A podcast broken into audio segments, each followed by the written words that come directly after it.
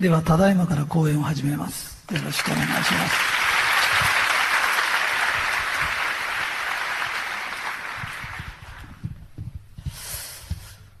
えー、本当に、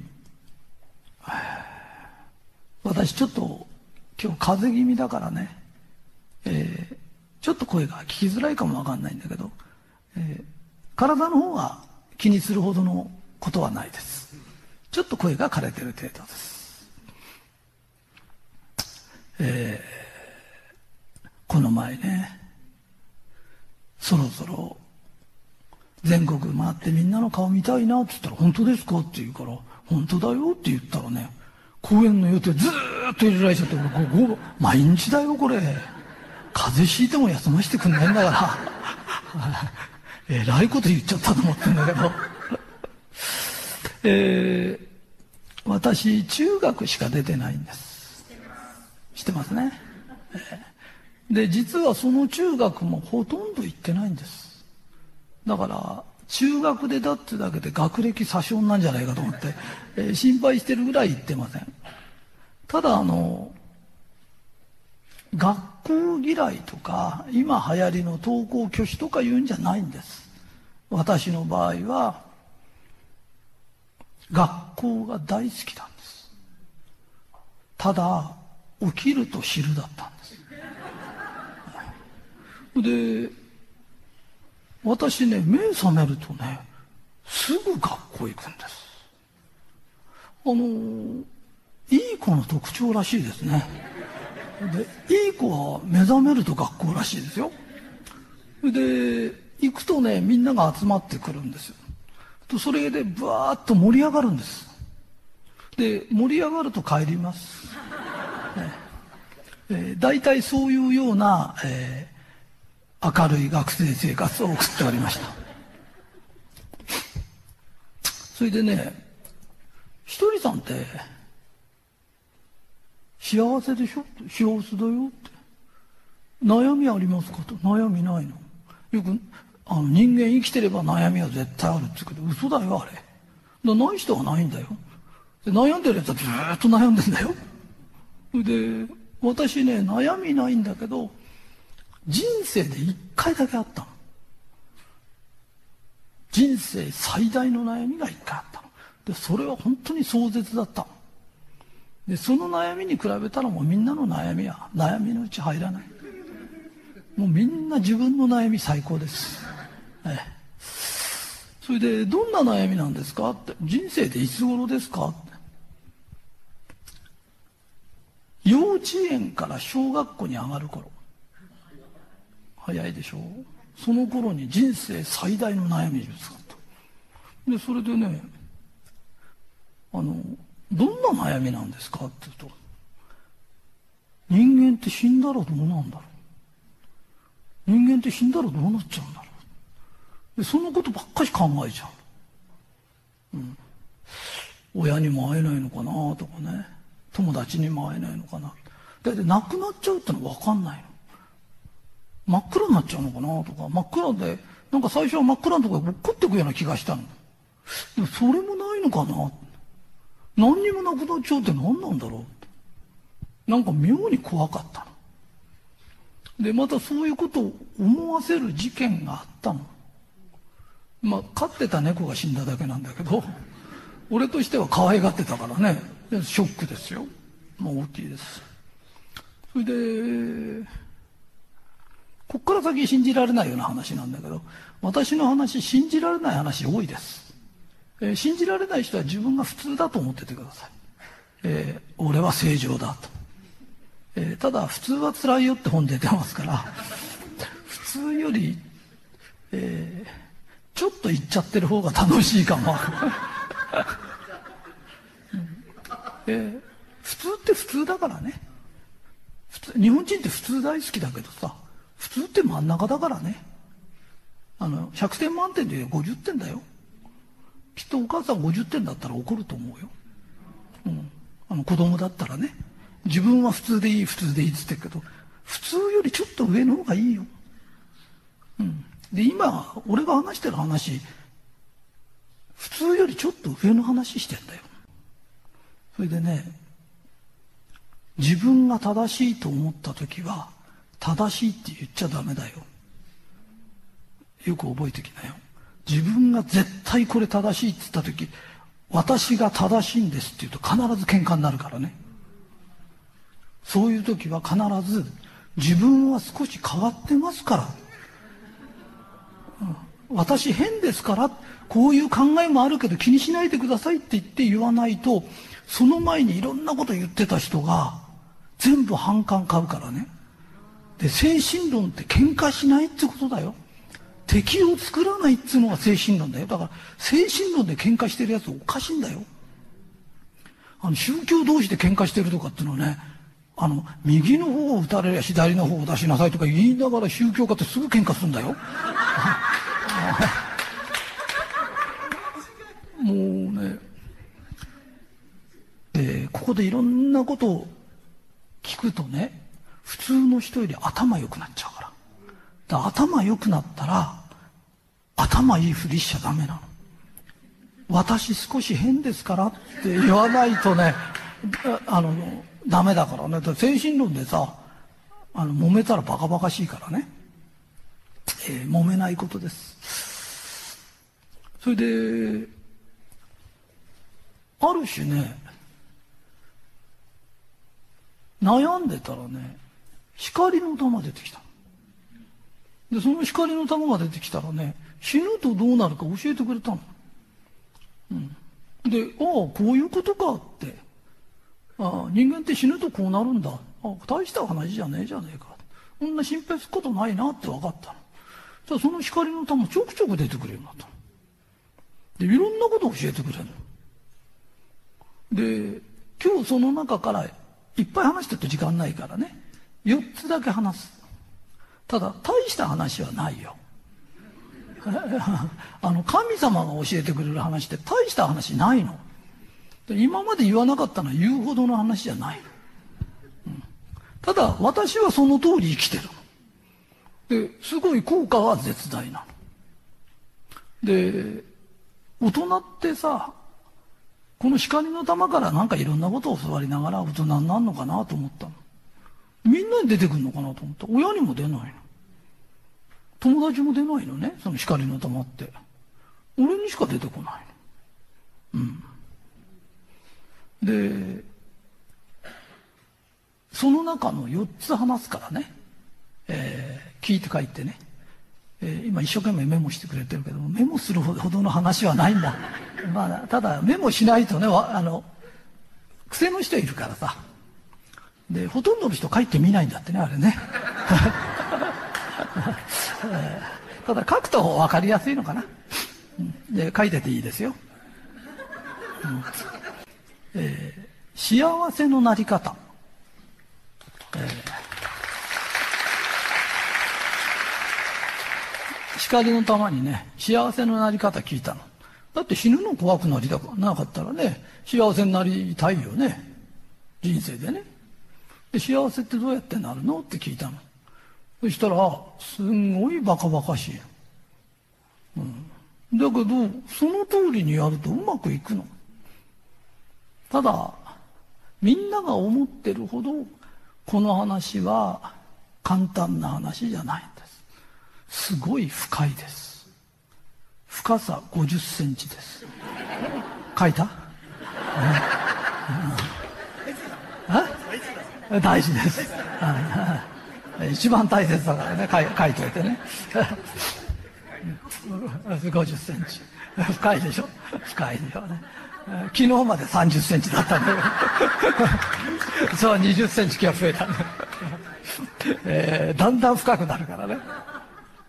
あのね、幸せになりたかったらね、何も望んじゃいけない。それから何にも変えようとしちゃいけない。わかる？何にも望んじゃいけないの。例えばこの指もうちょっと細かったらなとかさ、自分の足もうちょっと長かったらなとかね、えー、うちの舅がさ、もうちょっと小言少なかったらなとか、一切望んじゃいけない。でね、当人は望みだと思ってるの。だけど波動的に言うとそれ不平なの。で、不平不満を出しながら、今日から朝、明後日って向かってると、出してる波動と同じ嫌なことが起きるの。だから嫌なこと呼び寄せちゃうの。それより、えー、日本に生まれて幸せだなとか、ご飯食えて幸せだなとかね。何でもいいの。ね、今日目覚めて幸せだなとか。で、今日目覚めなかった人いっぱいいるんだよ。で、そういうの送られ人っつってね。今映画化検討されてんだよ。すごい映画にしづらいらしいよ。なんたセリフがないからね。それで、幸せだなとかね、感謝してるよとかね、言ってこうやって生きてるとね、今日から明日、明日から明後日、1年経ち2年経つと、いいことがだんだんだんだんこう大きくなる。雪だるまみたい大きくなる。で、普通の人が幸せになれないのはね、今日一人さんから聞いたから幸せって言おう。明日になって愚痴言ったり泣き言言ったりするんだろで、またいけないいけないとかって、あの、またいいこと言ったりするんだよ。ね、プラスマイナスプラスマイナス毎日やってっからいつも0点なの？いつも0点なの？で、中にはね、マイナスじゃない100万点みたいなちっちゃい時から泣き言とか愚痴しか言ったことないの。でね、えー、斉藤先生、私は不幸なんだ。小さい時親に捨てられて預けられて大人になってからもういじめられててずーっと言ったら俺ね、あんたおかしいと思ったことないって。なんであんただけ不幸なのって。なんでそんなに嫌なことばっかし起きるのって。ね？被害者だと思ってるけど、自分が呼び寄せてるの。じゃなかったらそんなに悪いことばっかり来ないよ。本当に。でね、あの、そういう人の特徴なんだけどね、こういう人が悪くてとずっと言ってんだよね。でいい人もいたんだよ、人生に。親切にしてくれた人もいるんだよ。そういう人のこと忘れちゃってんの。全然言わないんだよ。ね？で、悪いとこにだけ焦点合わせてずーっと言ってんだよ。ね？だって周りにいい人いっぱいいるんだよ。ね？いじめなかった人とかいっぱいいるんだよ。かばってくれた人もいるんだよ。そういう人のことはね、頭全然いかないの。悪いことばっかし言ってんの。それ特徴だよ。と特徴。これ調べてみな、今度。えー、成功してる人は成功する特徴があるの。この世の中法則ってのがあるんだよ。あのね、ビルの上から飛び降りたらみんな落っこって死ぬんだよ。俺だけ上に落っこちましたとかっていないんだよ。あのね、これね、歴然たる事実なんだよ。えー、うちの会社ね、すごい変わってるの。うん、おおそらく、会社の社長でこんなこと言ってんの？俺だけだと思うよ。だって、うちって銀座丸館って言うんだけど、正式名は銀座日本漢方研究所っつうの。で、何が変わってんですかって。誰も研究してない。だって研究費いないんだもん。で、俺も研究してないの。ね？で、どうやってやるんですかって言うとね、頭の中で例えば膝に良くて腰に良くて、で、こういうのを欲しいなって願うの。と1ヶ月後か2ヶ月後か3ヶ月後、ポンって出てくる。大体1ヶ月ぐらい出てると、それがポンと出るそうすると、その処方を書いて、これで作ってって言うとできる。うん、で、そんなんでできるんですか？ってできる。ただ、その間に、楽しくしてないとダメなの。その間ね、少しでも悩んだり苦しんだりするとダメなの。そうすると、悩みと苦しみが昇進に入っちゃうの。そうすると、必ず今度売るのに苦しむの。いろんな形で苦しむの。だから発明貧乏っているけど、あの、発明楽しくしないとダメなんだよ。苦しんでしちゃダメなの。だから、えー、食事のバランスとってさ、とか、こんな青汁みたいの欲しいな、とかって言うと、うちの青汁みたいのがポンとできるの。で、それをこう、作るのね。で、それだけで困らないだけ売れて生きていけるの。別にたったそれだけのことなの。で、自分に出ないものはどうするんですかって言うとね、自分に出ないものも実はあるの。そうすると日本中、世界中一番出やすいとこへ出るの。と、ポンとその人に出ると、例えばさ、いつまで若くいてシワがなくてこんな化粧品欲しいなって念じるでしょ？そうすると、自分に出ないと、どっかの学者さんとかに出る。で、出るとその人は、うちに持ってきて、ひとりさん、これ商品化してくださいって来るの。で、その人は自分で考えたと思って違うの。俺が念じたからその人へ出た。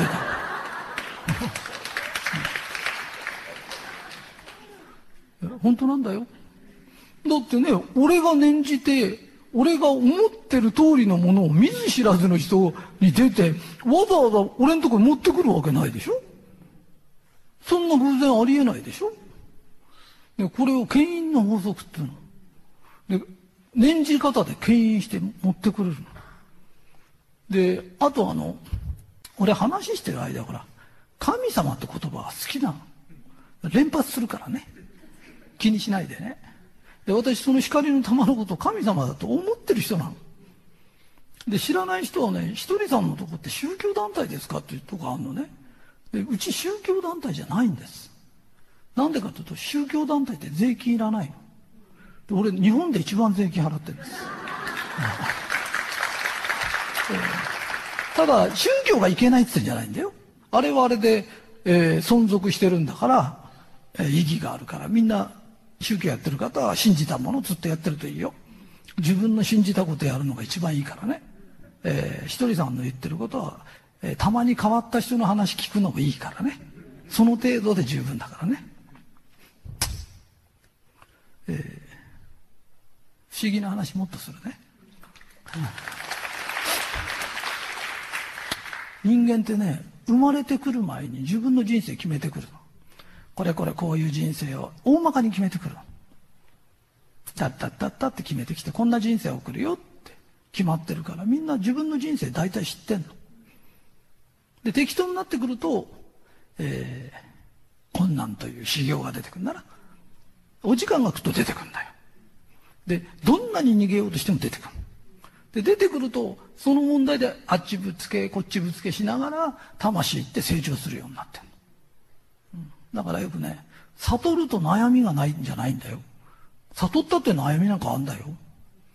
ただ悟ると、問題が出てきて悩みながら魂が成長するってことが分かってるから、そんなに恐れなくなるだけなの。わかるかい？お時間が来ると出てくるの。で、大体自分の人生決めてんの。で、大体はね、ほとんどの人は決めた通り。うん、だってプラスマイナス0点なんだ だから決めた通りしかいけないんだよ。うんで、これプラスに変えてっちゃえばいい人生になっちゃうし、マイナスに変えていくとね、落っこってっちゃうんだよ。だけど、ほとんどの人はね、決めた通り。あのー、俺は俺の人生知ってるの。中学校の時先生が、斎藤君これから国際化されるから英語ぐらいできなきゃダメだよって。で、俺、英語の本こうやってじーっと見ててね、あ、先生これいらない。わかるの？方程式もそうなの。斎藤君、方程式ぐらいできないとダメだよ。で、その方程式じーっとこうやって見てると、あ、先生これいらない。うん、で、先生は斎藤君はできないと思ってる。で、斎藤君はいらないと思ってる。それで、先生はね、覚えろ覚えろっつうからね俺義理で覚えたの。義理なの。それでね俺たちの頃ねあの本の英語の最初はね「アイアマーボーイ」ってやつだったそれが1行目だったで俺ね1行目だけ暗記したのそしたらね一回も使わないうちボーイじゃなくなっちゃったの だから一行もいらなかったんだよね。やっぱ俺の方が正しいんだよね。で、あの、英語がいらないって言ってんじゃないんだよ。英語が必要な人はあれを見ると心地よく聞こえるの。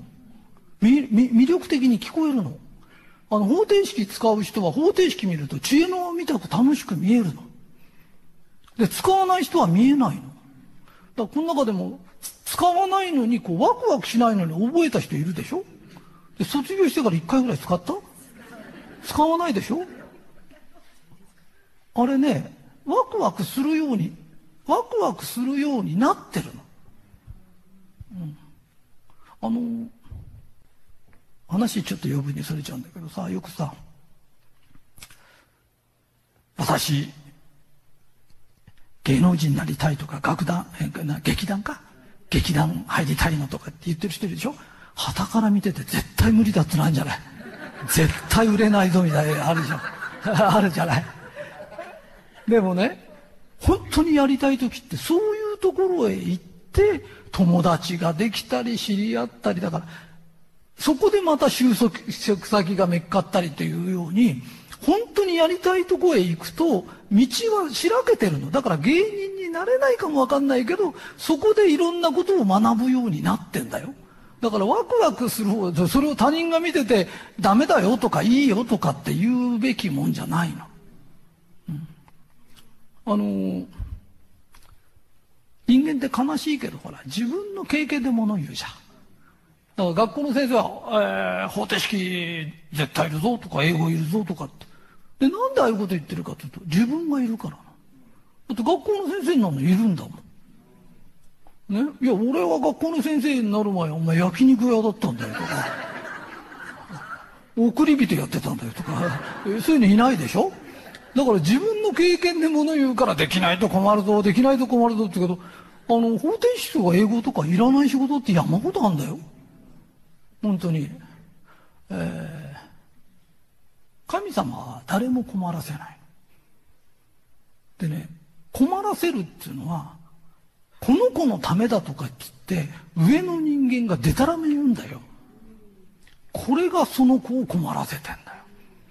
俺なんかあの、遅刻していくと先生が自分の隣にね、あの、机出して待ってて、こういう状態で俺勉強してたんだよ。だからみんなに見られるの慣れちゃったの。だから神様は将来こういうことするって知ってたんだな。うんそれでなんつうの？先生もあの可愛い生徒はそばに置きたいらしいんだよね。それでねまあエコシーキってやつだろうな。それでね例えばだよ、えー、花江ちゃんいつも笑ってばっかりじゃダメだよ先生言うでしょいつも笑ってる人ってね受付とかやると最高なの。ね？のぶちゃん、お前暗い顔してちゃダメだぞって言うけど、ん？ずっと暗い顔してられるってのは才能だからね、あれ。あの、送り人とかになってすっごくいいんだよ。だからね、直すより生かさなきゃダメなの。あとね、あの、大人ってね、自分たちにないものが出てくるとびっくりしちゃって頭錯乱しちゃうの。で、テレビ業務なんかこうやって一日やってるとね、大丈夫かとかってテレビの前一日座ってられるって才能なんだよ、あれ。ああいうのはね、なんかプログラマーだとか、ああいう仕事やってね、向いてるんだよ。で自分たちの頃にはないから、大体親って子供の20年遅れだから。で20年前の知識でしか物を言わないからね。うん、あの、メールばっかしやってとかとか、ああいうこちょこちょこちょこちょやるの仕事が必ず出てくるの。で、それで生かされて生きていくの。お前それ才能だよって。一日テレビの前に、テレビの前に座ってるような仕事考えなって言うと、それでうまくいくの。うん、えー、嘘つくと報いがある。うんえー、みんな覚えててよ。子供いるでしょ？子供にね、学生時代、お前今が一番いい時だぞって。あれ嘘だよ。本当だよ。学生時代なんか一つも良くないよ。じゃあお母さんもう一回学校行くって絶対嫌だって行かないんだよ。ね？だから本当のこと言ってね、お前な、今一番辛いぞって。だって、なんていうの？宿題って残業だよ、あれ。社会出たら残業って残業でやってくれんだよ。ね、クラブ活動の先輩でもな、靴下洗っとけとかね、あんなイボっての社会出たらいないよ。あ、会ったことないよ、ああいうの。ね。えー、今、お前一番辛いだよ。だけど、もうちょっと経ったら社会出て、それ段階だからなって。お母さんたち楽しいよって。それをお母さんは大変なのって。ね、家計のために働きに行ってて、嘘だよ、あれ、家にいたくないんだよ、これ、あれ、知ってるか 本当なんだよ。ほいでね、お父さんが稼いできたもんはみんなのもんだけど、自分の稼いだやつは自分のもんなんだよ、あれ。ね。でね、あの、本当のこと言うと、子供って、あ、そうなんだって。社会へ出たら楽しいよって。それをあんまり脅かすから、社会へ出んの怖がっちゃう。で、卒業の頃になっていくとね、専門学校行きたいんですって。専門に勉強するほど好きじゃなかったろって。あれね、脅かした報い。あんまり脅かすと、子供の方もビビっちゃうから。ね。それからね、最近多いのはね、二十歳ぐらいになっても子供言葉喋る。わかる？女の子やなんかでね、子供言葉喋るのでね、子供みたい格好するの。わかる？大人になりたくないの。で、お母さんたちの言ってることを真に受けちゃってんの。本当は楽しいの。もう PTA で付き合わされてカラオケで嫌なのって嫌じゃねえんだ、本当は。本当は行った時がっちり歌なんか歌ってんだよ。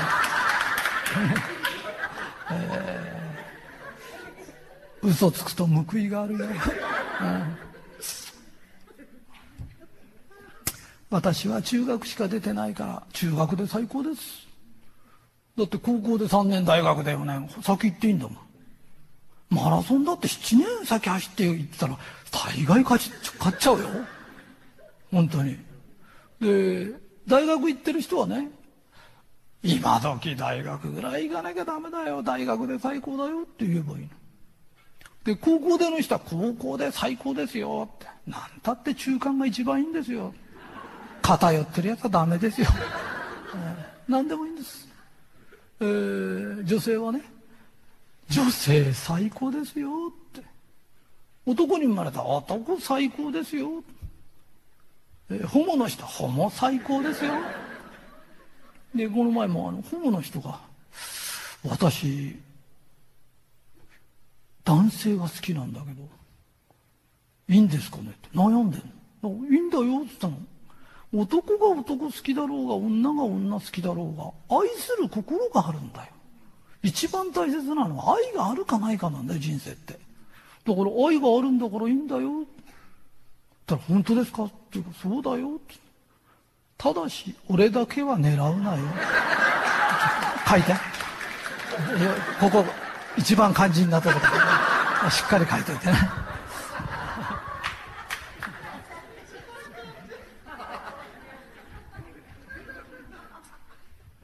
え、肝心なとこは教えますからね。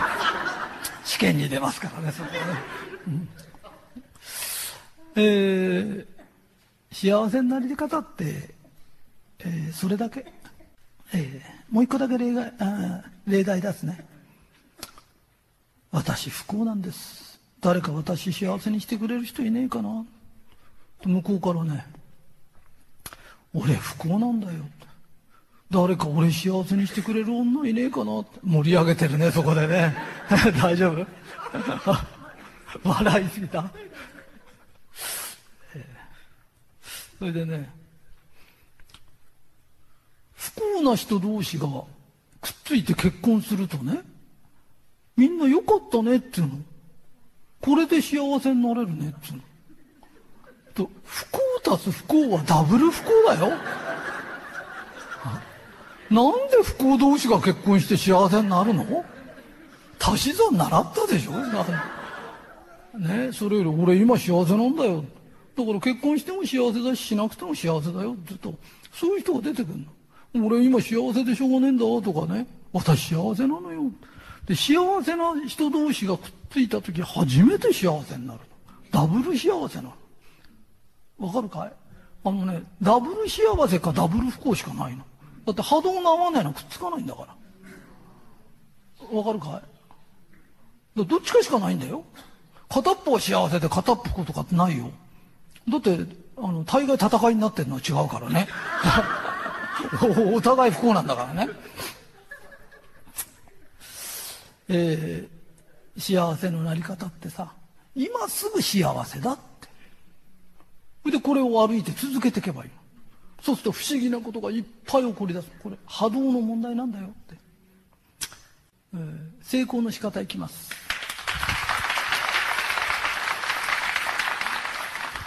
えー、成功の仕方。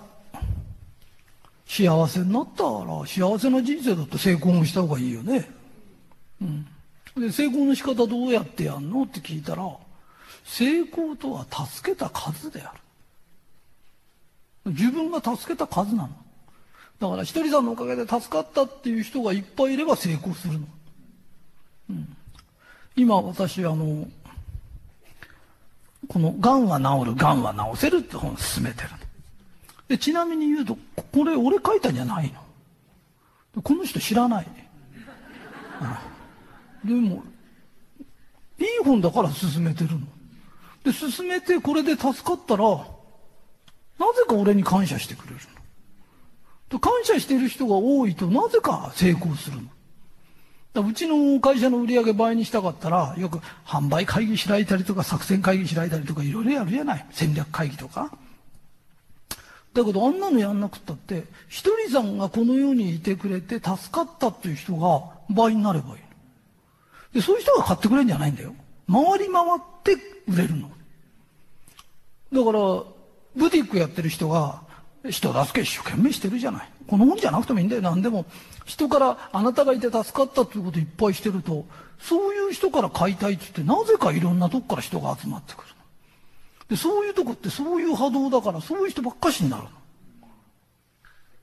そうすると、なぜかそこにサークル見たくてみんな楽しくてね、あの、どんな不況の時もそういうとこってね、賑わってる。で、そうじゃない時、ところってね、もう作戦ばっかしはあっちで作戦考えて、こっちで作戦考えて、やったりやられたりずっとやってんの。だって潰しっこだよ、あれ。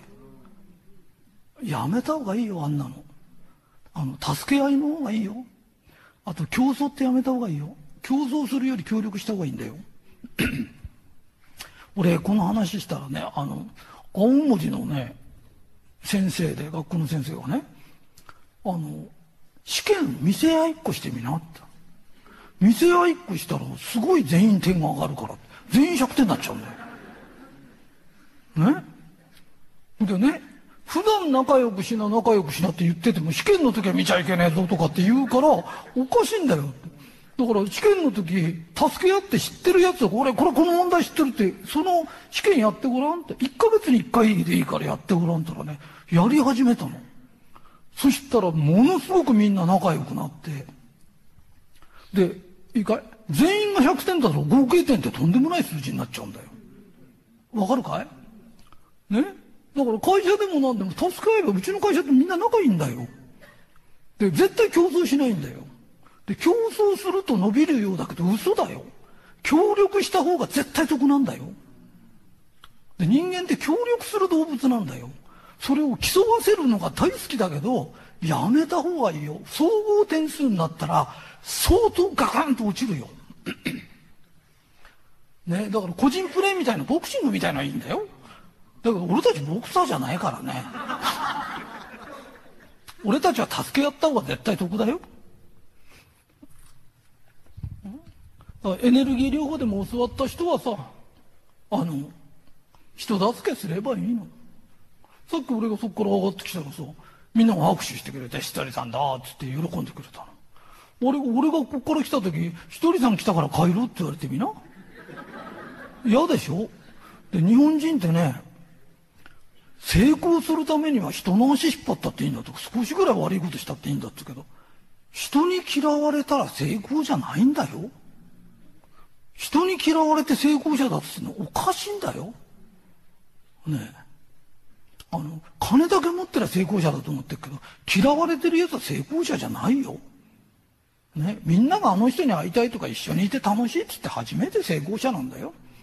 だから神が言う教えってね、難しいこと何にもないの。できることだけすればいいの。あの、この話したくないんだよ。だけど本当はしたくてしょうがないんだよ。俺今全国講演会回ってるけど、俺、1円ももらったことないんだよ。俺旅館だよ。俺自分で出してんだよ、これ。ひとりさん講演会ちょくちょくやってくださいって嫌だよ、俺。俺大変な立場なんだから。本当に。講演会で食ってんなら別だけど、旅館代から高速代まで全部出してきてんだよ。ね？だけど、ひとりさんに会って、ね、良かったとか得したっていう人がいっぱい出てくると、なぜか俺の仕事はうまくいくの。だだから損はしてないんだよ。ね。だから、あの、何言いたいのか嫌われるようなことして必ず戻ってくんだよ。この世には円の法則って、宇宙には円の法則ってなんだよ。地球も丸いんだよ。丸い地球は円を描くんだよ。ね。すべてのものは円を描くんだよ。俺があって言うとみんなに聞こえるってことは広がるんだよ。広がって戻ってくんだよ。人の嫌がることとか泣き言言ってると必ず戻ってくんだよ。で、いいこと言ってるといいことが必ず戻ってくるの。わかる？借り入れの法則って自分のたまいた種しか枯れないんだよ。で、ろくでもないもんばっかしまいてっから、ろくでもないもん借り入れさせられんだよ。ね？人が喜ぶことしてると、喜びになって帰ってくるんだよ。わかるかい？ね？成功の話終わっちゃったよ、もう。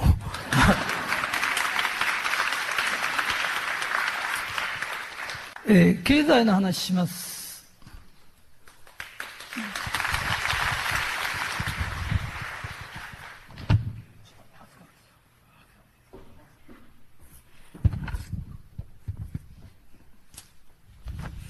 いい講演会だよね。何言ってもいいんだもんね。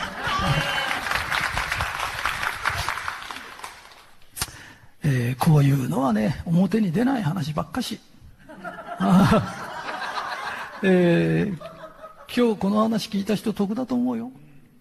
うんえー、この不況は最低6年続きます。覚えておいてください。えー、なぜ6年続くか説明します。続くからです。えー、以上です。うん、えー、今ね、本も出ます。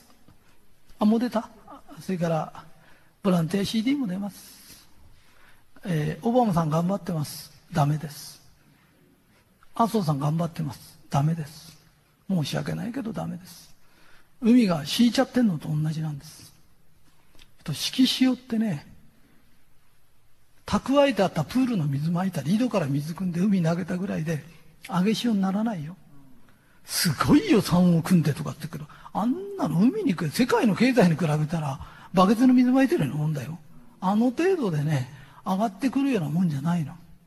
で、上がる時期が来れば来るの。で、塩が敷いちゃってんの。敷いてんだから、アサリ取ったり、ワカメでも取ってりゃいいんだよ。それをね、一生懸命つぎ込んでるから、あれつぎ込んだ金全部俺たちに後で帰ってくるからね。ぜ、全部何倍って取られるからね。金利がくっつくからね。えーだけどまあ仕方がない。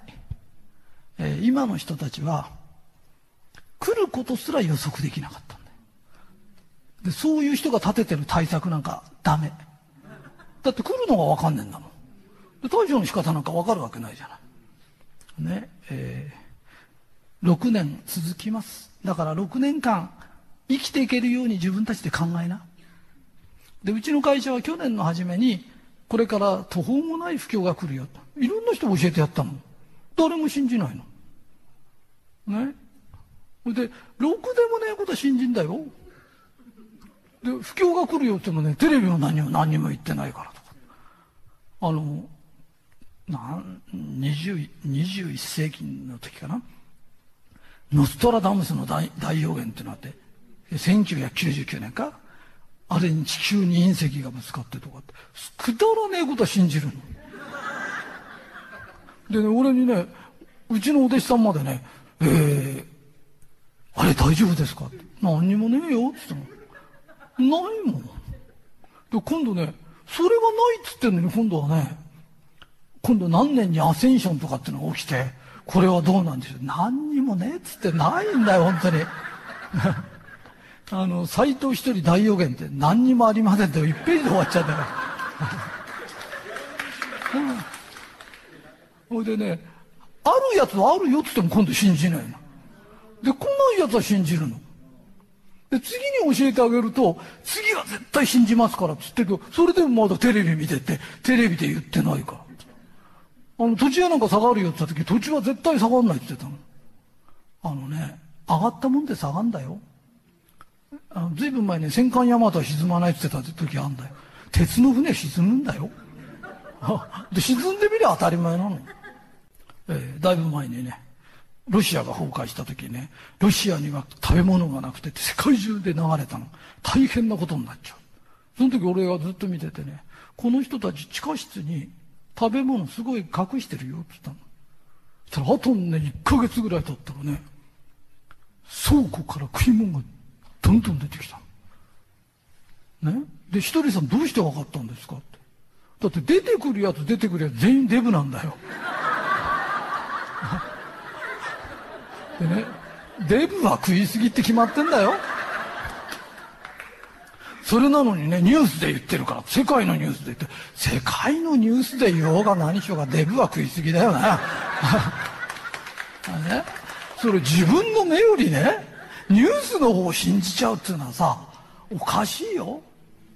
うん、あの、花江ちゃんがね、ひとりさんのこと天才だ天才だって言うの。で世間の人って天才っていろんな何でも方程式は何でもできると思ってんの。ひとりさんの天才ってのは、パッと見ていらないものはいらないってやらないの。でいらないもんまでずっと勉強してるやつって天才じゃないよ。アホだよ。人間ね、自分がやれることだけしっかり見てやってりゃいいんだよ。本当にそうだよ。でね、いらねえもんまでやったら大変。うん。人生ダメになっちゃう。人生って一生って一回しかねえんだからね。その中で自分がやること、自分が今いること、これだけしっかりやってりゃなんとかなるんだよ。健康の話。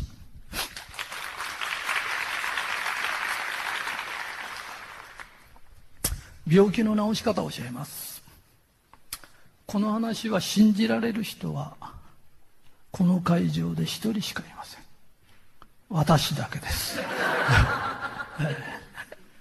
えー、でも今日はなんか見てると変な人が随分集まってるからえー、信じられる人がいるかもわかんない、えー、病気って成り立ての病気3つに分けられるんだよ成り立ての病気これは治んないやつ。これ慢性病。半年も治んないって慢性病。その中に難病っていうのがある。で、難病の治し方から教えるからね。で、あと同じだからね。あと全部もっと簡単だよってことね。えー、覚えててね。えー、ここにもいます。難病の人。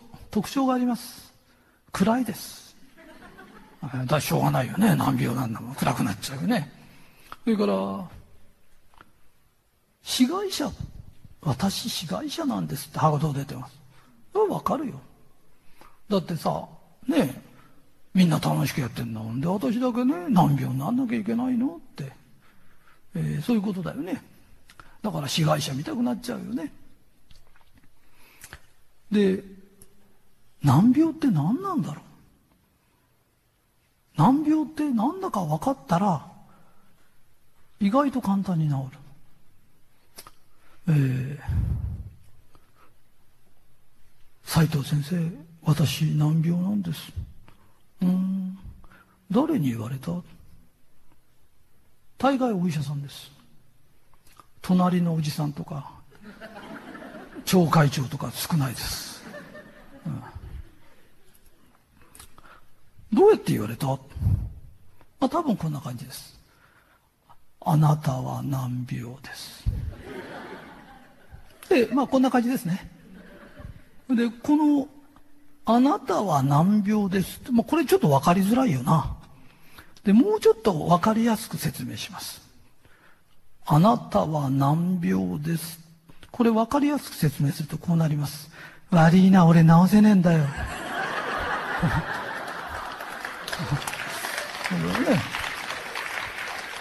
だって治せりゃ難病じゃないもんね。治せねえんだよね。で、治せねえんだよ悪いのっつってね、いろんな病院行きました。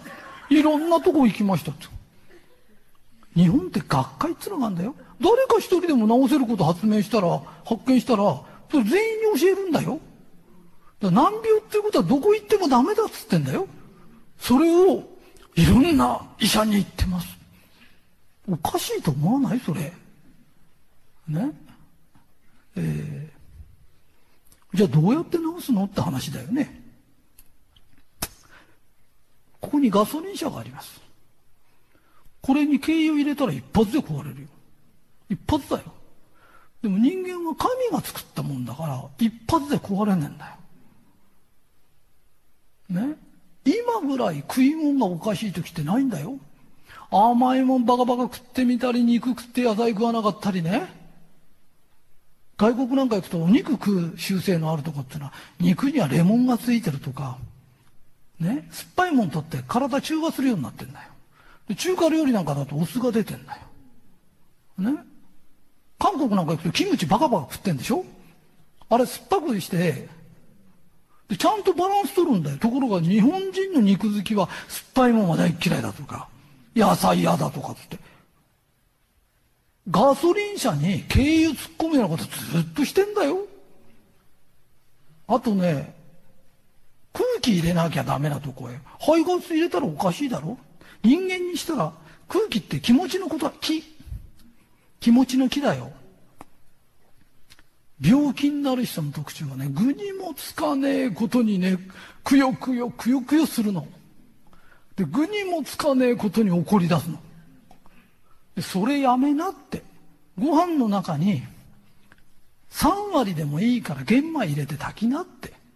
それで、まともなもの食べなって。ね。俺お医者さんがいらないとか言ってんじゃないんだよ。お医者さんっているんだよ。頑張ってんだよ、日本のお医者さんって本当に頑張ってんだよ。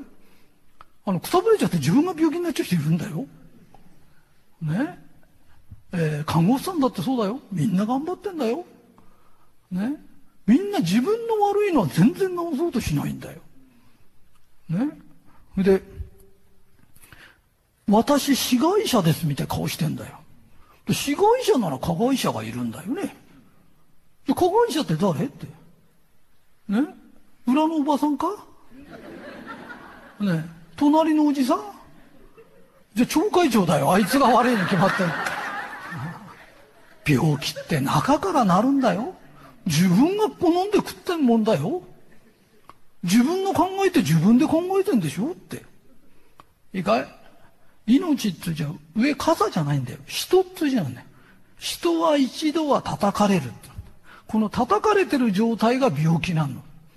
神様が、お前いい加減に食い物考えな。ね。考え方考えな。変えなって。いい加減変えなさいって。頭叩かれてんの。それを、いくら叩いても気がつかない。もうバカバカ叩かれてんのに、気がつかないの。ね？ほいで、いつかね、新薬みたいに一発で治んじゃないか。あんたの生活態度が変わる新薬ってどんなの？それ。あんたの考え方が変わる薬ってどんなの？って。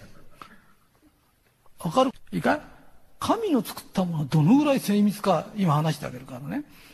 俺、風邪ひいてんだよ。俺は病人だよ。病人が教える病気の治し方だよ。先に自分を治せっていう話だよ。いいかい風邪ひくとね、足がだるくなるんだよ。そう、これね、出歩くな。出歩くと治りが悪くなるか、人に移すといけないよ。と、まず足がだるくなるんだよ。ね。その後にね、鼻水出てくるんだよ。鼻水出ると鼻の中をきれいに洗うんだよ。それから寒気してくるんだよ。高熱が出ると免疫力が上がって、風邪の菌からなんかみんな殺しちゃうんだよ。で、殺し終わると鼻から黄色い死骸を出すんだよ。ね。細菌の死骸が出てくるんだよ。だから黄色い鼻が出ると大体治るんだよ。OK ですか？それから、癌細胞って1日300とか、ね、何千個かできるんだよ。そこのできた何千個かの癌細胞っていうのはみんな殺してんだよ。昔は一回できたら絶対殺せないって言って最近分かってきたらちゃんと殺してるんだよ。で、それが今度溜まってきちゃうと風邪ひくんだよ。風邪ひいて熱出すと殺しちゃうようになってんだよ。ね、ところが最近は何でもすぐ熱冷まし飲んだりとか、熱が上がってくと下げちゃったりするんだよ。わかるかい？ね、えー、ひとりさんは一生懸命こうやって喋ってんのに風邪ひいてかわいそうじゃないの。ひとりさん頑張ってっから、風邪でもしかして体にできたら癌でも殺してあげようって神様の、えー、愛なの。えー、手切りました。手切ったら血が出ます。そうすると、雑菌を洗い流します。そうすると今度かさぶたができて外気を遮断します。で、外気を遮断して中で直し出します。で、治るとかさぶたが取れます。これ、勝手にやります。えー、車があります。俺の車最高だよ。世界最高の車です。えー、釘でガリガリガリって傷つけました。そしたら血が出てきました。で、かさぶたができて、それが取れたら治ってました。そんなのないよね。世界最高の車ったってガリガリったらそれで終わりだよな。だ車が壊れたら修理屋持ってくのは当たり前だよ。お任せしますってのは当たり前だよ。だけど人間の体って、ちゃんと自分のやることをやって、それでお任せしますってならいいけど、自分は何にもやんないで、被害者みたいな顔してたら、大間違いだよ。あの、宇宙の、宇宙エネルギー療法だそうなの。お願いします、お願いします。お願いしますの前に自分のやることやれよって。一言、一度お願いしますって言うと2万人からの人が、あんたのために無償の愛でやってくれんだよって。あんた何やんのって。ね？自分のやることもやんないでお願いします、お願いしますって言ったら、ことが済むと思ったら大間違いだよ。救急車が遅いんじゃないよ。病人、あの、なんていうの？えー、病院がいっぱいでって言うけど、い、あの、医者って増えてんだよ。患者が多すぎんだよ。あの、日本の食料は7割輸入してて、これが輸入できなくなったら7割の人間が餓死しちゃうとか。嘘だよ、あれ。だって米余るほど取れんだよ。玄米って完全食なんで、みんなで玄米食ってイワシでも食ってりゃいいんだよ。誰も、あの、あれだよ。餓死なんかしないでみんな健康になっちゃっただけだよ。だって本当だもん。ね？それをね、脅かすようなことばっかし言うの。俺はね、大概安心しなって言いに行ってんだよ。安心しなって話すぐ忘れちゃうんだよ。いくら俺が熱弁振るっててもいい話聞いたと忘れちゃうの。あと脅かされるとずっと覚えてんの。脅かされんの好きだよね。この人見ててもわかるけどね、脅かされたら壺でも何でも買いそうな人いっぱいいるもん。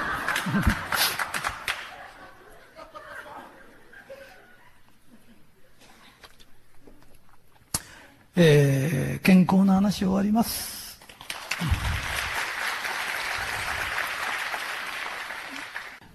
三つ目です。地獄の話です。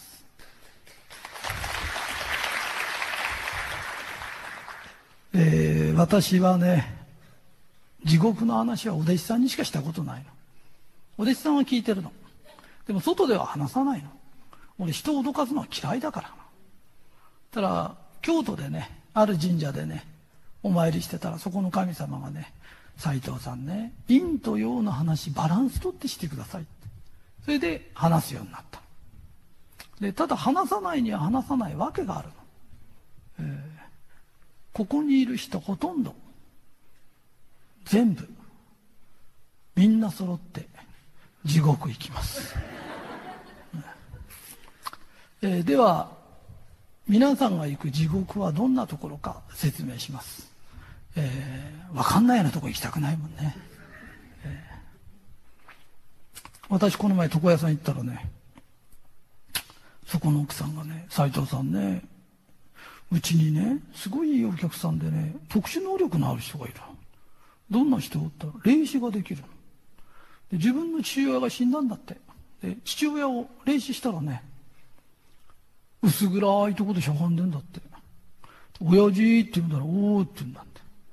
で、親父って言ったら、おーって言うから、親父そんなとこにいないで歩きなって言ったんだって。他行きなって言ったらね、寒くて歩けねえんだよってじーっとしゃがんでんだって。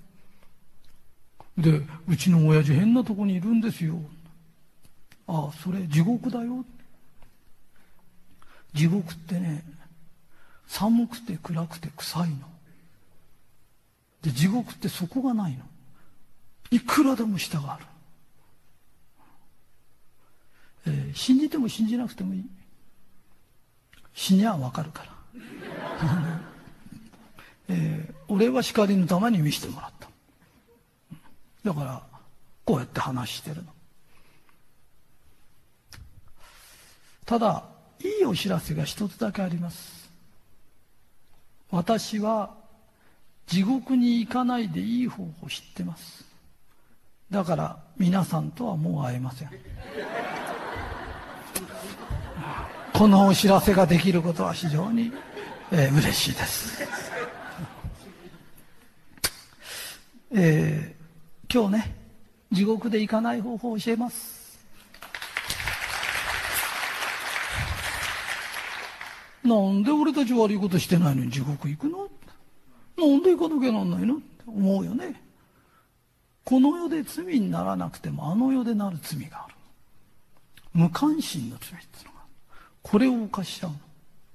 キリストもね、天国行くのは針の穴を通るより難しいマザー・テレサもね、愛の反対は無関心である。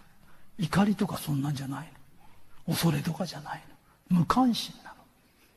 で、何がそんなにあれなんですか？って言うと、自分ところのそばに障害者の施設ができる。反対する人がいる。別に移るわけでも何でもないの。反対するの。罪にならないよね。で、なんで反対するんですか？と理由は一個なの。自分とこの子供に障害がないから。たったそれだけのことで反対する。人のことは無関心になる。わかる？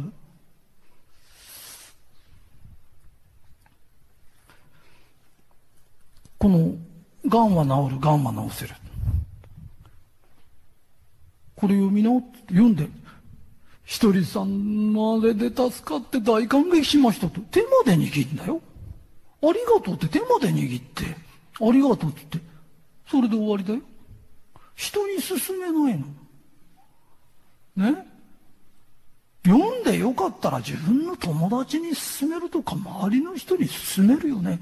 今、二人に一人癌で死ぬんだよ。一、二。一、二ってこうなってんだよ。刺してほしいでしょ？一、二ってこれね。ね？それなのに、自分が感激してないのは別だよ。いいことも人に勧めないって。これさ、ひとりさんが倒したドミノで、この幸せのドミノがどんどんどんどんどんどんどんどんいってんだよ。で、そのドミノが自分のとこまで倒れてきたのに、それを、ぐっと、自分のとこでこらえて止めちゃうんだよね。ここで踏ん張ってどうすんのって。ね。えー、そういうことしてっとね、まっすぐ地獄行けるよ。ひとりさんからあの、水晶授かって私ね、お守りのように大事にしてます。お守りじゃないよって。あんた人助けしたいからってもらったんだろって。それなのに、お守りみたく大事にしてますって。まっすぐ地獄行けるよって。本当にそうだよって。この前ね、男の人からの質問で、私は仕事が早いんです。ああ、それで？っつったら、そうすると仕事が終わっちゃうと、同僚の手伝わなきゃならない。と同じ給料で倍も仕事をしなきゃいけないのは、損だと思うんですけど、私の考えは間違ってますかって言うから。いや、間違っていないよって。だけど嫌な性格だよなって。ね？手伝ってやればいいじゃないの。終わったんでしょ？ね？終わったら手伝ってやれ、やればいいんだよ。あのね、才能は神がくれるんだよ。で、ひらめく人は、ひらめきによって、人の役に立つって出てくんだよ。よく天才が上か努力家が上かって言うけど、あれ両方もらったもんなんだよ。両方才能なんだよ。努力家って才能なんだよ。だって努力して努力家になったやつっている？もともと努力家だから努力してんだよ。努力して努力家になったんじゃないんだよ。努力家という才能なんだよ。で努力家は努力して何か成し遂げて人の役に立ちますって出てきたんだよ。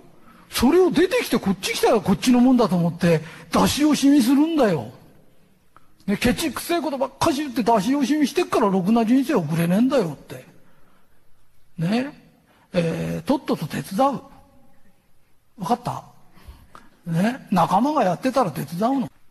えー、関心を持つっていうのは、無関心いけないやってのは、何でも関心持てっつってんじゃないよ。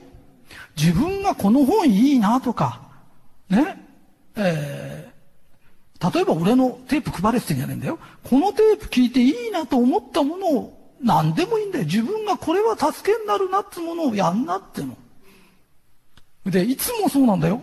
悟りは常に却下にありって、足の下。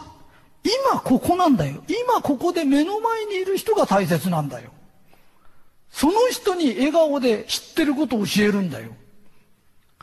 ね？あの、講演会病ってあるんで、こうよ、どこの講演会でも行くんだよ、それ。ほいでね、頭でっかちになっちゃって、ほいでね、食い物だって食ったら出すじゃん。それを入れっぱなしで頭便秘みたいなやつがいて、そのうち頭腐り出すからな。ね、知ってることは教えるの。ね。頭便秘ってああいうの、本当に。えー、知ってることは教えてあげる。な。この星ってのは学んで教えて学んで教える。どこでも教えられる人いるの。自分がホームレスになったって、1ヶ月もすると新しいホームレスが来ると、あそこ行くとあったかいぞとか、あそこ食いもあるぞとか、絶対人助けてできるんだよ。ね？でね、今ここ目の前忘れてるやつ、隣近所のやつに挨拶もしないやついるんだよ。ね？で、目の前のやつに愛想も悪いんだよ。で、そういうやつに限って聞くと、どこどこのアフリカのどこどこの難民が気になってて、難民、アフリカの前に目の前に人がいるだろうっていうの。本当だよ。どこどこに、えー、小学校を建てようと思ってんです。その前に近所のやつに挨拶しろって。それからその顔やめろって。あの、前もね、リークス、精神論者、リークスっぽい親父ってわかるんだよ、人に因縁ふっかけるようなやつって。顔がそうなんだよ。で、斎藤さんの言われる天国とはどんなところですかって言うから、お前みたいのがいないとこ。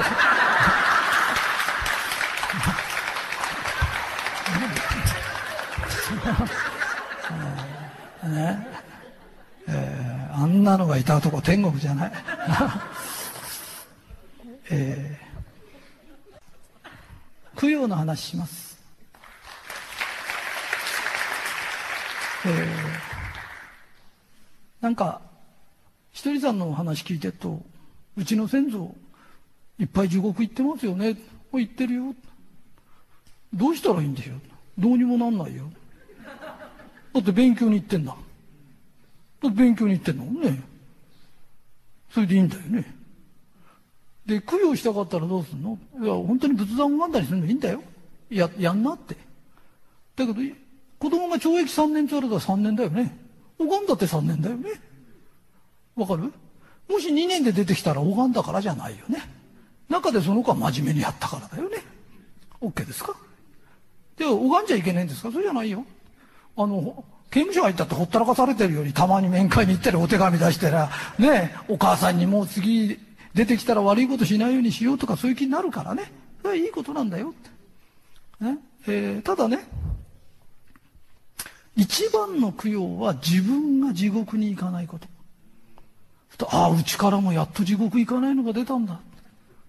ね、俺たち命ずっとずっと繋いできたんだ。で、やっと出てくれたんだ。これが最高の供養なの。えー、わかります？供養塔を建てたい気持ち。えー、壺買いたいのわかります？えー、壺買って天国行けるなら俺買います。でかいの買って入ります。えー、さよならして自分で蓋閉めて行ってきます。えー、だけどそんなことダメなの。うん、ここにいる人、波動を見ててわかるけどさ、気をつけなよ。騙される波動がムンムンしてるもん。あのね、ろくでもねえね、占いだとかさ、会いに行くと一番最初に言われるのが、あなたはすっごい、すごい家柄の出ですよ。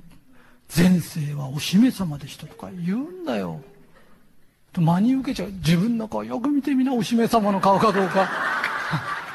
ね。男の人は、あなたはね、インドのマハラジャだったとかって。必ずその後ね、あなたがお姫様の時につけてたと同じ首飾りがありますかともう喜んで買ってきてぶりかけてんだよ。えー、はっきり言います。前世どんな立派な人でも関係ないです。俺たちリセットされて出てくるんです。ね？先祖のあれ、過去がどうあってこうあってって関係ないよ。今世立派に生きたら立派な人なの。前世がどんな立派な人でも今世ろくでもなきゃ地獄行くの。で、今世、前世石川五右衛門だっていいの。ね、石川五右衛門だってなんだって今世人助けしてればいいの。ね。朝起きたらね、今日一日人に親切にするぞって気持ちで起きるの。ね、あまあ、例え話だよ。年寄りが荷物持ってたら俺持ってやるんだ。俺そう思ってんの。だけど、年寄りがこのとこ重い荷物持ってんの見たことないの。うん、だけど、そういう気持ちでいると優しさが出るの。だって人に親切にしようってやつ、ブスッとしてるやつ違うもん。で、10年ぐらい前には俺ね、うちの方に小松川橋って橋があるの、長い橋があって。で、そこだらだらだらなんで大変なの、こう坂で。だそこへね、年寄りのとっさんがね、リアカーをね、ずっと引っ張ってたの。で、俺それ見っけたらね、急ブレーキかけて降りてって、後ろから押したの。だって10年ぶりに会ったのに逃すわけにいかないよ。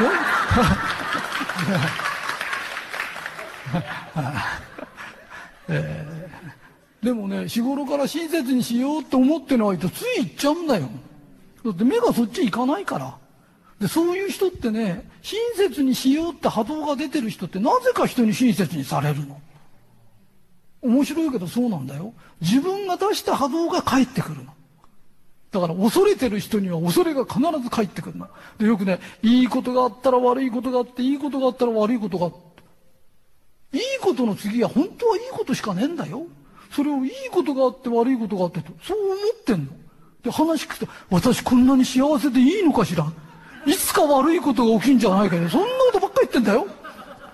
だから必ず悪いことを呼び寄せちゃうのところが、悪いことが起きても、このことからはいいことしか起きないんだって言ってると、これがいいことに結局転化しちゃうあの、考え方なんだよ。俺は中学しか出てないからダメなんだって思って生きるとダメなことばっかし起きるの。俺、学歴で馬鹿にされたことは一回もないよ。俺人を馬鹿にしたこともないよ。まあ、俺が馬鹿にするってのは難しいよな。俺中学しか行ってないから。だって、いあ ね？だけど、俺人のこと馬鹿にしたこと一回もないの？他のことでも。ね？だけど、馬鹿にされんじゃねえかねえかと思ってる人は必ず馬鹿にする奴が出てくるんだよ。本当だよ。あの、高校ででも馬鹿にされる人っているの。俺なんか中学でだって出てないの。大学でだってもっといい大学でやつに馬鹿にされたとかって言うの。ね、えー、たったこれだけ。あの、やめな。えー、意外と馬鹿にされない方法ってあるよ。馬鹿にしたらぶん殴るぞ。わかる？なんでかって言うと弱い者いじめはいけねえんだよ。ね？そんなこと言うんだったらてめえ得意なやつで人のこと馬鹿にしようって言うんだったら俺だって得意の手出してお前ひどい目に遭わせるぞ。ひとりさん精神論者じゃないからね。感情論者だからね。えー、面白いでしょ、うんえー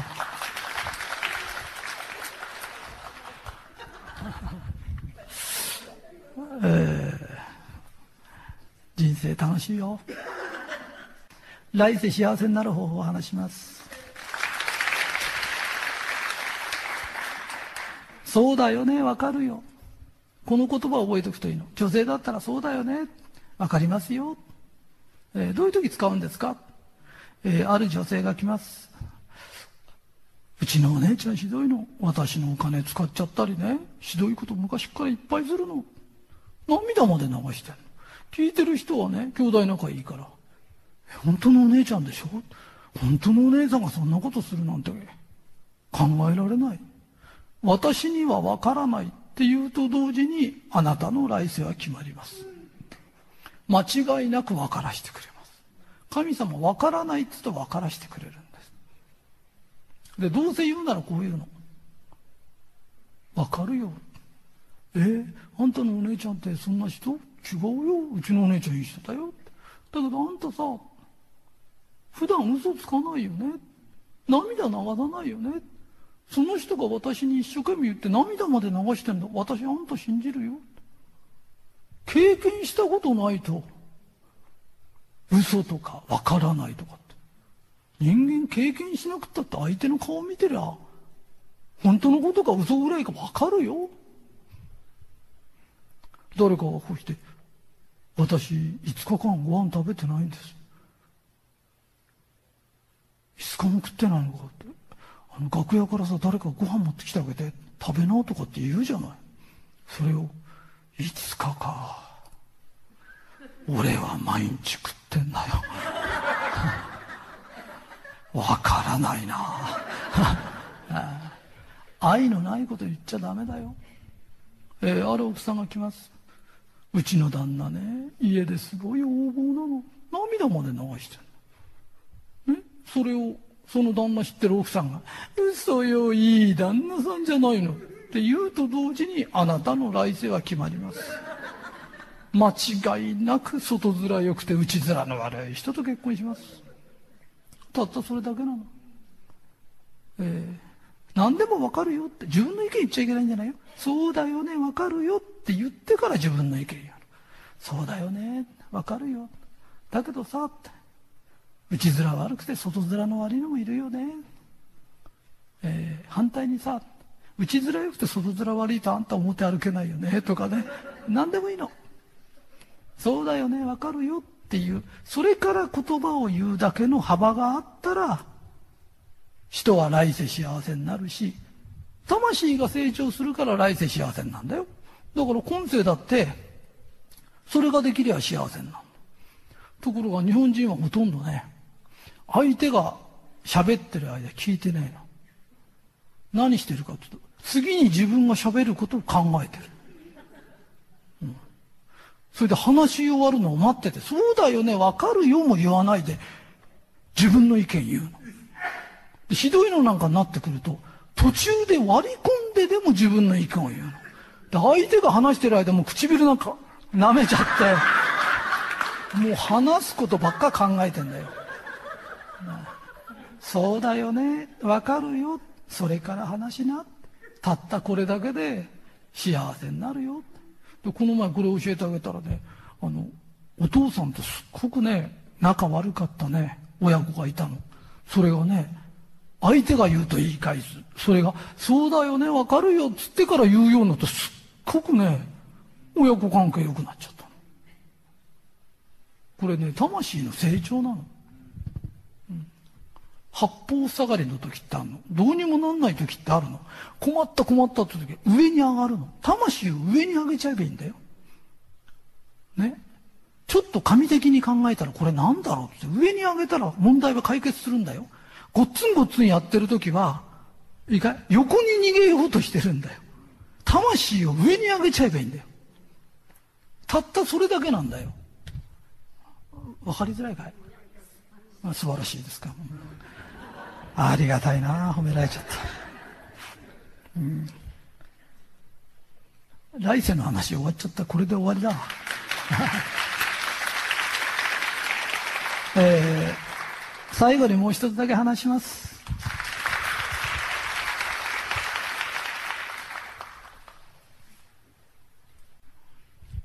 道の話します。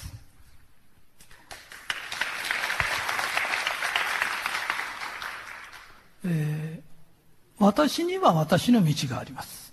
みんなにはみんなの道があります。人生って道があるんです。自分の道しか歩けません。人のこといくら羨ましがったってダメです。えー、それから、まあ、人間って意外と自分の道ってね、まあ大体は平凡なんだけどさ、平凡な話って分かりづらいから、ちょっと俺こう波つけた話するんだけど、自分の道をふてくされながら歩く人います。大概の人はね、ふてくされて、今日ふてくされてる明日ら機嫌良かったりなんだよ。だけど、ふてくされてる方が多いと、人生に分かれ道つながるの。神にしか見えない。必ず悪い方行くの。で、また歩いてるとまた分かれ道があるんだよ。また悪い方行くの。プラスマイナス0点ぐらいだと大体自分の道歩いてんだよ。ところがマイナスが多くなってくると悪い方へスッと行くんだよ。ところがね、幸せだねとか、会った人にこんにちはとかって、いやーご飯食えて幸せとかつってるとね、いい方行っちゃうんだよ。で、また歩いてるといい方行くの。だからプラスマイナスでプラスの方へプラスの方へって持ってって人生っていくらでも良くなっちゃう。あの、俺が二十歳前の時だけど、手相を見せてくれって人がいたの。日本一の駅舎だったな。で、見せてあげたの。したらね、あなたは一生金持てませんってで、俺言ったの。あんたがこの手相ならモテない。だってモテないと思ってんだろって。で、俺手相見たりするんだよ。人相も見るんだよ。あのね、手相ってシワだよ。ただのシワだよ。これ考えたことある？それをね、このシワだからどうだとか言われたって、いちいち気にしてるやつって必ず悪い方行くの。このほくろがとか。ね？人に悪いことやると頭の中そればっかしなの。駅舎さんにこう言われましたとか。そんなことばっかり言ってんの？いいかいこの手相で十分です。これ神がくれたんだよ。手のない人だっているんだよ。こんなシワが何なの？ええ。斎藤一人って名前は随分寂しいお名前ですね。寂しかねえよってな。ね？神がくれたもんにイチャモンつけちゃいけないの。ね。この手相で結構です。この名前で結構です。それで、楽しく幸せにこうやって生きてるといい方にいい方に行くの。たったそれだけなんだよ。わかるかい？ね？それを、こう言われました、ああ言われましたって。何なんだよ、それって。麻雀だって、ポーカーだって、最初に配られた手に文句言ってる奴で勝った奴はいないよ。そこから始めるんだよ。ね？それを最初から文句言ってて何なんだよ、それはって。ね？手相もクソもねえよって。人間考え方のが上なんだよって。俺は人相見て外したことないほど当たるって言われるんだよ。なぜかっていうと、楽しい奴は楽しい顔してんだよ。暗い奴は暗い顔してんだよ。このまま暗い考えでいくとどこ行くかって、下り電車だってその下り乗っかってきゃどこ行くかわかるよ。いちいちシワなんか見てちゃしょうがねえんだよ。症状を見るんだよ、症状。ね、昔あの、日本で一番の駅舎になったやつがね、おんぼ焼き、おんぼ焼きって死体焼く仕事やってたの。で、死んでるやつの手相を見るんだよ。と金持ちの層になったら全然金持ちじゃねえやつがいるんだよ。幸せそうなね、絶対幸せになる顔なのに、子供たちがね、棺桶置いて逃げちゃうようなやつもいるんだよ。で、何が違うんだったら考え方なんだよ。考え方の方が上なんだよ。出してる波動の方が上なんだよ。ね？えー、名前変えたんです名前変えてなんかいいことあったかって何にもねえの。いいことあったのは、名前変えて金もらったやつだけだよ。そ、そんなもんだよ。ね。えー、ひとりさんファンだって言うんだとしたらね、これで結構です。駅舎にこうやって言われたら、あ、これで結構です。この人相で結構です。この名前で結構です。これで私明るく楽しく生きますから。たったこれだけなの。これが言えるかどうかだよ。それで運勢なんかどんどん変わるよ。ね、ああ言われました、こう言われましたって。寝ないで言ってろっつうんだよ。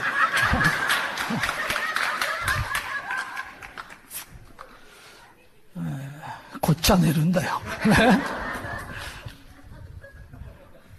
なんか、えー、最後に楽しい話して終えましょう。えー、ひとりさんといるとね、大丈夫かい？もう、全然ないよ。えー、ひとりさんといるとさ、ディズニーランドより楽しいって言ってくれるのね。で、まあ、うちのお弟子さんは俺といるのが好きだからな。えー、それはそれでいいんだけどさ、えー、俺本当に楽しいの。で、なんで楽しいんですかって言うとね、楽しいこと考えてるからな。で、楽しい人って楽しいこと考えてんだよ。で、私つまんねえんですって言う人つまんねえこと考えてんの。ほいでね、腹の立つやつはね、いつも怒ってるようなやつって腹の立つこと考えてんだよ。で、家帰ってきて、お前なんでこんなとこ雑巾置いたんだって言うけど、あれ雑巾見つける前に怒ってんだよ。本当に。あれ雑巾でもごぼうでも何でもいいんだから。なんでこんなとこごぼうがあるんだとかって言うんだよ。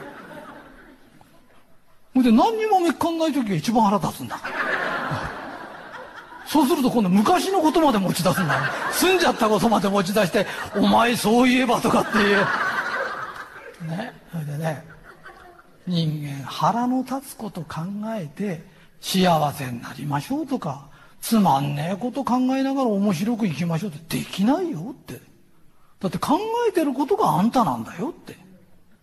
えー、俺のお弟子さん修行があって、大まかに言うと俺の教えって簡単なの。大概のことは我慢しろって。我慢すれば人間関係ってうまくいくんだよ。ただ我慢しすぎると自分が壊れちゃうんだよ。ね、で我慢がねえと人間関係が崩れちゃうんだよ。でそこのバランスを取んなきゃいけないんだよ。嫌なことっていっぱいあるよって。あのこの日本っていう国はアメリカと違うんだよ。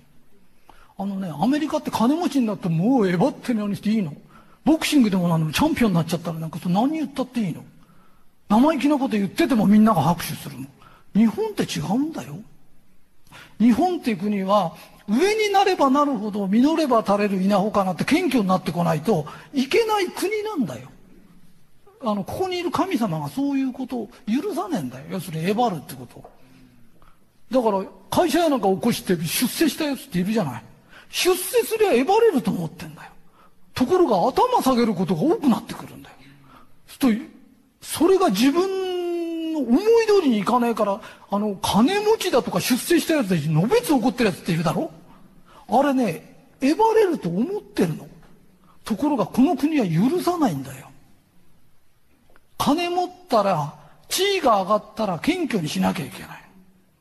昔あの恵美子社長って俺のうちの仕事する前にねあの都内の一流ホテルでね視圧の先生だったそしたら二十歳ぐらいの時ね俺はねセンチュリーに乗っててあの、私の友達センチュリーに乗ってんのよって話したの。そしたらね、寝てた人がだよ、パッと起き出して、ありがとうございますって言ったの。だトヨタの社長だったの。うん、ね、トヨタの社長、日本一の会社の社長になったらえばれるんじゃないの？あっちもこっちもお客さんで、頭下げてなきゃなんねんだよ。偉くなるってことは頭下げることが多くなるってことだよ。あの、これが、この日本って国なんだよ。それで、俺たちさ、あの、嫌なことあるじゃない。そうすると、笑えることに変えるゲームしてるの。で、これができないとみんな幸せに生きれないからね。この前あの、会津行ったの。えー、福島県に会津とかってね。で、そこで公園の前に蕎麦屋入ったらね、遅いの。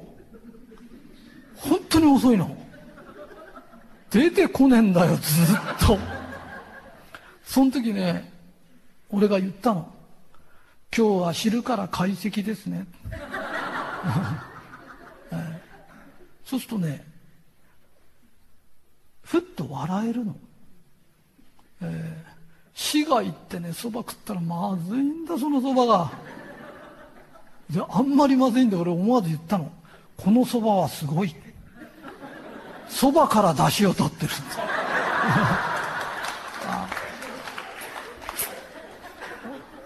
えー、飛騨高山行ってね、もう暑くて喫茶店入ったらね、そこの人ね、電話してんの、ずっと。俺たち入ってんのに、水も出ねえんだよ。で、ずーっと電話してんの。その時俺言ったの。俺たち旅人が求めてるのは、インパクトだ。だからもうね、志田高山って言うとあそこしか思い出さないもん。もう次絶対また行くんだよ、俺は。決めてんだ。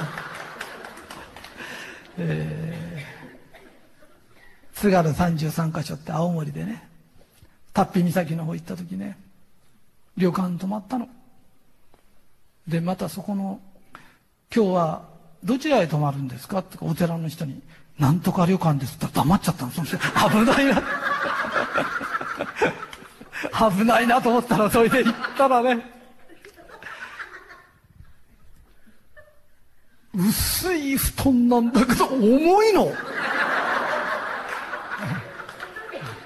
今日は1枚で10枚分の楽しみがありますね。布団10枚かけてるぐらい重いの、その布団が。あ面白かったよ。で、お料理はいつでもお料理は、あの、食事はいつでもできますかって、いつでもできるずっと前から出てんだもん。えー、そうするとね、もうそこの旅館のことでね、俺たちね、もう10年ぐらい、あの、遊んでられるの。だからね、人間ってなんかね、嫌なことじゃなくてね、どうしたら面白く変えられるかなっていうね、ことをやってないとね、あの、楽しく生きれないよ。で、俺がこの話したらね、その人ね、もうどっかでまずい蕎麦屋ないかなと思って、探してるんだって。で、あったらこれを言わなくちゃと。えー、普段俺はくだらないこと考えてます。えー講演の時だけです。えみんなおかしなこと言ってるようだけど、講演の時だけです。私がまともな話してる。えー、あとは本当にね、えー、バカバカしいこと考えてます。で、そのバカバカしさは半端じゃないです。えー、この前も、ニコニコしてたら、ひとりさん今何考えてんの？教えてやろうかって教えた話があります。えー、もしもし地獄って話です。ある人が死にました。で、このある人を自分だと思ってね、お前、もしもし地獄行きなさいって言われて、その人は、もしもし地獄行きました。したら、いいとこです。こうやって見渡してね、いいとこだな花咲いてるし、鳥が飛んでるしね、こんないいとこないなそれ。でね、景色もいいんだけど、人間が優しいの。会う人会う人みんな優しいの。いいとこだなっつってね、芝生に腰掛けて風に吹かれてたらね、幸せになって眠くなっちゃって、寝ようとしたらね、もしもし？もしもし？って起こされるの。で、ここを寝かしてくれないの。で、寝ようとすると、もしもしそれでもう、5日目。もう眠いの。なんとか寝られねえかなと思って。その人、このまぶたの上に目描く。はーって目描いてね。もう目パッチリで、これで寝れるってね。ほいでね、起きてるふりして寝ようとするとね、もしもしもしもし起こされるの。皆さんやるんですよ。大概5日目になると目描くんです。えー、10日目になるとね、人間神経に限界が来ちゃう。で、もしもしってやられるとね、うるさいって。もう、ほっといてくれって。つってね、暴れ出すの。で、もう家なんか壊してめためた暴れるの。そうすると、わかりますよ、その気持ち。好きなだけ暴れてくださいって言ってもうね、暴れて暴れて、ヘトヘトになって、うーって寝ようとすると、もしもし、えー、もしもしって、起こされるの。で、また5日ぐらい経つとね、今度、今日はね、サイクリング行きましょう。気持ちいいですよ。風が当たってても、いや、絶対、俺寝てないでサイクリングとか絶対行きたくないって。そんなことや言わないで行きましょうよって言ってもうね、自転車なんかこんなになっても、えー、恋でね、えー、行くの。そうすると、あら、芝生でね、サンドイッチ食べましょうって、美味しいですよ。サンドイッチ食べながら寝ようとすると、もしもし、もしもし、起こされるの。えー、明日はね、あの高い山、あれ登りましょういいですよ。もしもし地獄全部見れるんですよ。最高ですよ。あそこへ登りましょう。つって。嫌だ。寝てないで山なんか登ったら俺死んじゃうから。つって。ここ死なないんです。えー、重いリック背負わされます。それで言われます。中に入ってる寝袋出してください。寝寝られませんか？ら。それでね、山の上までふらふらして連れてかれて、ほら、いい景色でしょ？って。こんな辛いとこない。こんな辛い地獄ないって、その人が言うとね、あなたね、ここにもたった一つだけいいことがあるんですよ。何ですか？って明日一日、一年で一日だけ寝られる日があるんです。本当ですか？一日寝てていいんですか？そうですよ。一日、一日中寝てられるんですよ。もう待ち遠しいの。で、次の日になって、ああ、今日俺寝れるんだっつって、寝ようとすると、もしもし、もしもし、起こされるの。今日一日寝ていいって言ったじゃないですか。何言ってんですか今日4月1日ですよ。エイプリルフールじゃないですか。さあ一緒に笑いましょう。笑えない。笑う気になれない。ところで、このもしもし地獄って、あと何年ぐらいいるんですか早い人で100年です。あなた150年ですね。150年ですか。そんなにいるんですか。ところで、なんでこんなもしもし地獄って熊がいるんですかああ、あの熊ですか最初はみんな目の下に熊ができるんです。で、最後には熊になっちゃうんです。ひとりさんがね、人生ってそんなに嫌なもんじゃないぞ。仕事ってさ、そんな嫌なもんじゃないぞっ。つっても、私辛いんです。うん、辛いって何と比べてんだ俺は、もしもし地獄に比べたら、辛くないっつってんだよ。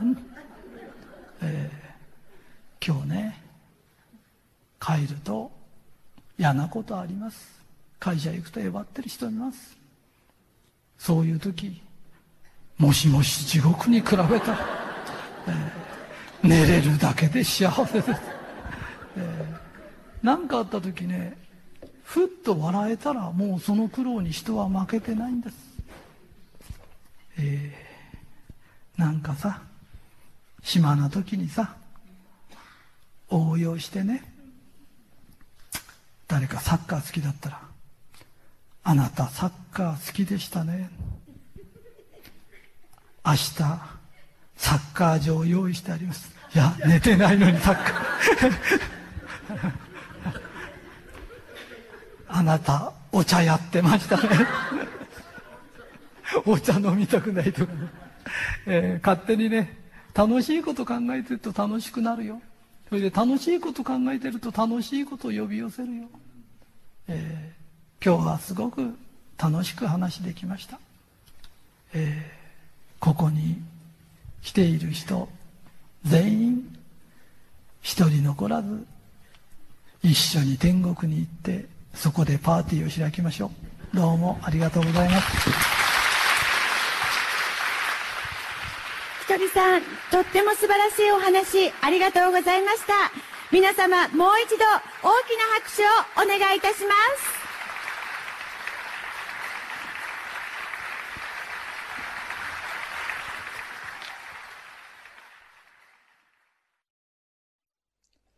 はい、追伸です。